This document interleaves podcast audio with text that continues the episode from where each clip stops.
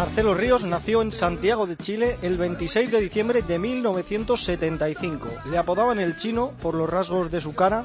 Fue un tenista con un talento y una calidad sobre la pista que pocos pueden soñar y con una visión y una zurda absolutamente envidiables. Una lástima que fuera de la pista a veces se le fuese un poquito la cabeza. Sí, porque era capaz de ganar puntos sentado en la pista en mitad de una final contra todo un Andrea Gassi o de devolver saques con un golpe a la media vuelta pero capaz también de ningunear a rivales fuera de la pista, como bien dices, su cabeza y su físico fueron sus peores enemigos. Desde pequeñito, Marcelo Ríos ya sabía que el tenis era su vida, que era su pasión, por lo que muy joven ingresó en la academia Nick Bollettieri, una de las más prestigiosas del mundo. Sin embargo, los primeros informes allí no eran muy positivos. Cuando llegó, no era un chico que destacara y en el que tuvieran muchas esperanzas, especialmente por su corta estatura. Sin embargo, ese talento que llevaba dentro le hizo romper todos esos informes y con tan solo 17 años consiguió ganar el US Open Junior y en Yokohama se llegó a ser número uno junior. Escuchamos cómo fue aquel momento y cuáles fueron sus primeras palabras tras lograrlo. A una bola, a un servicio de coronarse el número uno del mundo. Y está sirviendo Gustavo Díaz. Es difícil. Marcelo Ríos, campeón del mundo, es el número uno del mundo. Chile. ¿Cómo te sientes? Bueno, contento, igual pensar tratar de ganar el Lawrence y igual quedar número uno. Para el chino, para Ríos, el US Open y el número uno junior no fueron muy relevantes en su carrera. Sí lo fue, sin embargo, un partido que jugó el siguiente año, en 1994. El que estuvo cerca de ganar a Pete Sampras, número uno del mundo, en Roland Garros. Un choque en el que todos creían que el número uno iba a pintar la cara a Ríos, que tenía tan solo 18 añitos, pero sin embargo el chileno estuvo estudiando a Sampras en su anterior partido, no lo daba ni mucho menos por perdido y vendió cara a la derrota 6-7, 6-7 y 4-6 y dicen quienes lo conocen que lejos de salir contento por el partidazo que había hecho, salió cabreado por no haber ganado. Aquel Roland Garros de 1994 supuso un punto de inflexión personal para Marcelo Ríos. Empezó a firmar contratos y mejores hoteles y como que la vida dio un vuelco con ese torneo que, que fue, fue diferente y que ahí me, me di cuenta que, que, que podía hacer algo entero.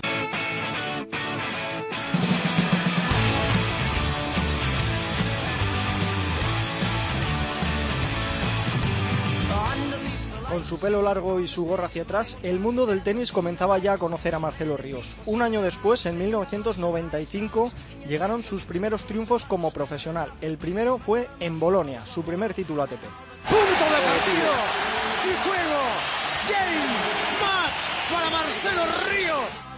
Ese año también ganó en Ámsterdam y en Kuala Lumpur, consiguiendo terminar la temporada en el top 25 del mundo. Y en el año 96 logró otro título ATP y se metió en el top 10. En el 97 llegó el primer Master 1000, el de Monte Carlo, en el que dejó en la cuneta a varios de los nuestros. Albert, Cor Albert Costa en octavos, Carlos Moya en semifinales y Alex Correia en la final. Y así hablan sobre el Chino Ríos dos de ellos, Costa y Moya.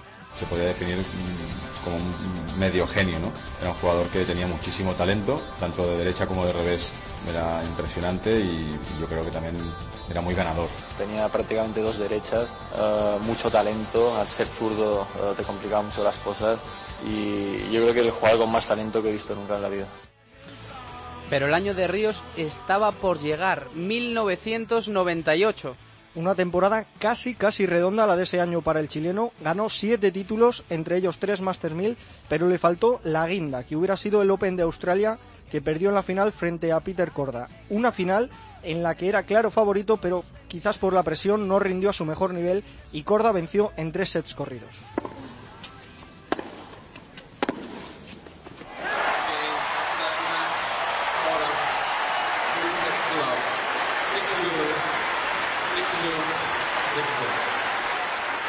Una derrota que aún hoy en día colea. Corda, el checo que le venció, fue posteriormente sancionado por dopaje, por lo que ese triunfo siempre ha estado en la sombra. En las últimas semanas se ha especulado con que Ríos podría reclamar que le den aquel torneo a pesar de que han pasado ya 17 años. El chileno, sin embargo, habló hace tiempo sobre ello y le quitó importancia. No por haber tenido en ese momento dar positivo, ha jugado mejor o peor. Creo que influye mucho en eso.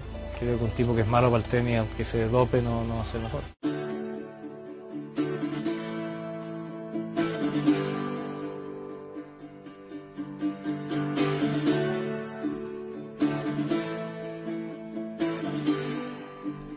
Pero ese año 98, como decías, trajo muchas cosas buenas. Sí, fue un año cargado de títulos, siete en total, entre ellos los Masters 1000 de Indian Wells, Roma y Miami. Este último, además, ganando Andrea Gassi en la final y con el que el 30 de marzo de 1998 el chino Ríos se proclamó número uno del mundo.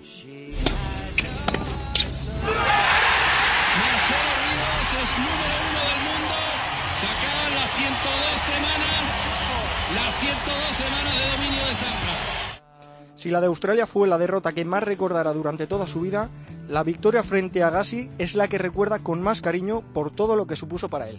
Era un desafío bastante bonito, ganar la Gassi en su país, en su lugar donde él era, era ídolo y el, recuerdo que, más bonito he tenido hoy en día en mi carrera.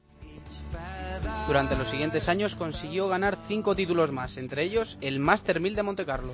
Pero en 2001, con tan solo 26 años, ganó su último torneo. Las lesiones que arrastraba en la espalda y el pubis machacaron el talento que llevaba dentro. En 2004 acabó retirándose, acordándose, cómo no, de lo que le faltó a su carrera.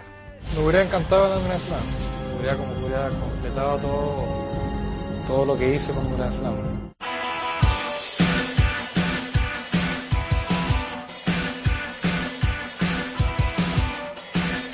Pero ya lo decías al inicio, Álvar, Marcelo Ríos, un jugador con un talento descomunal, pero con un físico y una cabeza que no estaban a ese nivel. Marcelo Ríos era considerado por muchos como un jugador algo chulo, algo prepotente y además bastante asocial. Su biógrafo Nelson Flores decía que la primera regla de Ríos era que en el circuito no hay amigos. De hecho, se llevaba más o menos bien con los hispanoparlantes, pero con el resto no tan bien. Pues será por cosas como estas que aparecen en esa biografía, os voy a contar alguna así destacada.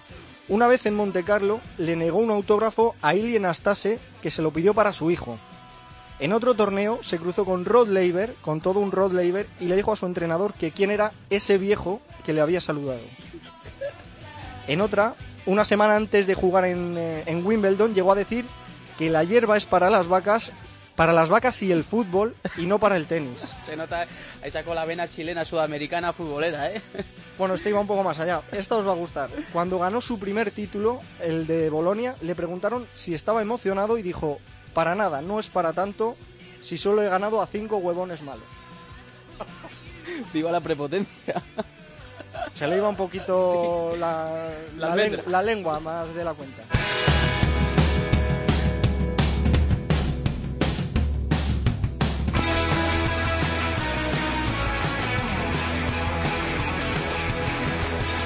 Bueno, pues este fue Marcelo Ríos, un tipo al que de niño no auguraban un gran futuro por su corta estatura y que acabó siendo el número uno más bajito de la historia, con un metro setenta y cinco. Un jugador que con 17 años no dio importancia a llegar a ser el mejor junior del mundo, pero que a la postre es el único jugador de la historia que ha sido número uno en juniors y en profesionales. El primer latinoamericano en llegar a lo más alto del ranking y el único jugador de la historia que ha sido número uno sin haber ganado ni un solo Grand Slam un palmarés bonito y curioso el de el Chino Ríos. Interesante historia la de la del chileno, ¿eh? Me ha gustado, me ha gustado, Dani. Es un tipo curioso y era un genio en la pista. ¿Ya tienes pensada la de la semana que viene o todavía no? Hay cosillas por ahí. Hay cosillas, ¿no? Pero no desvelas nada. No, tenemos, tenemos varios frentes abiertos. bueno, muchas gracias, Dani. Nos vamos.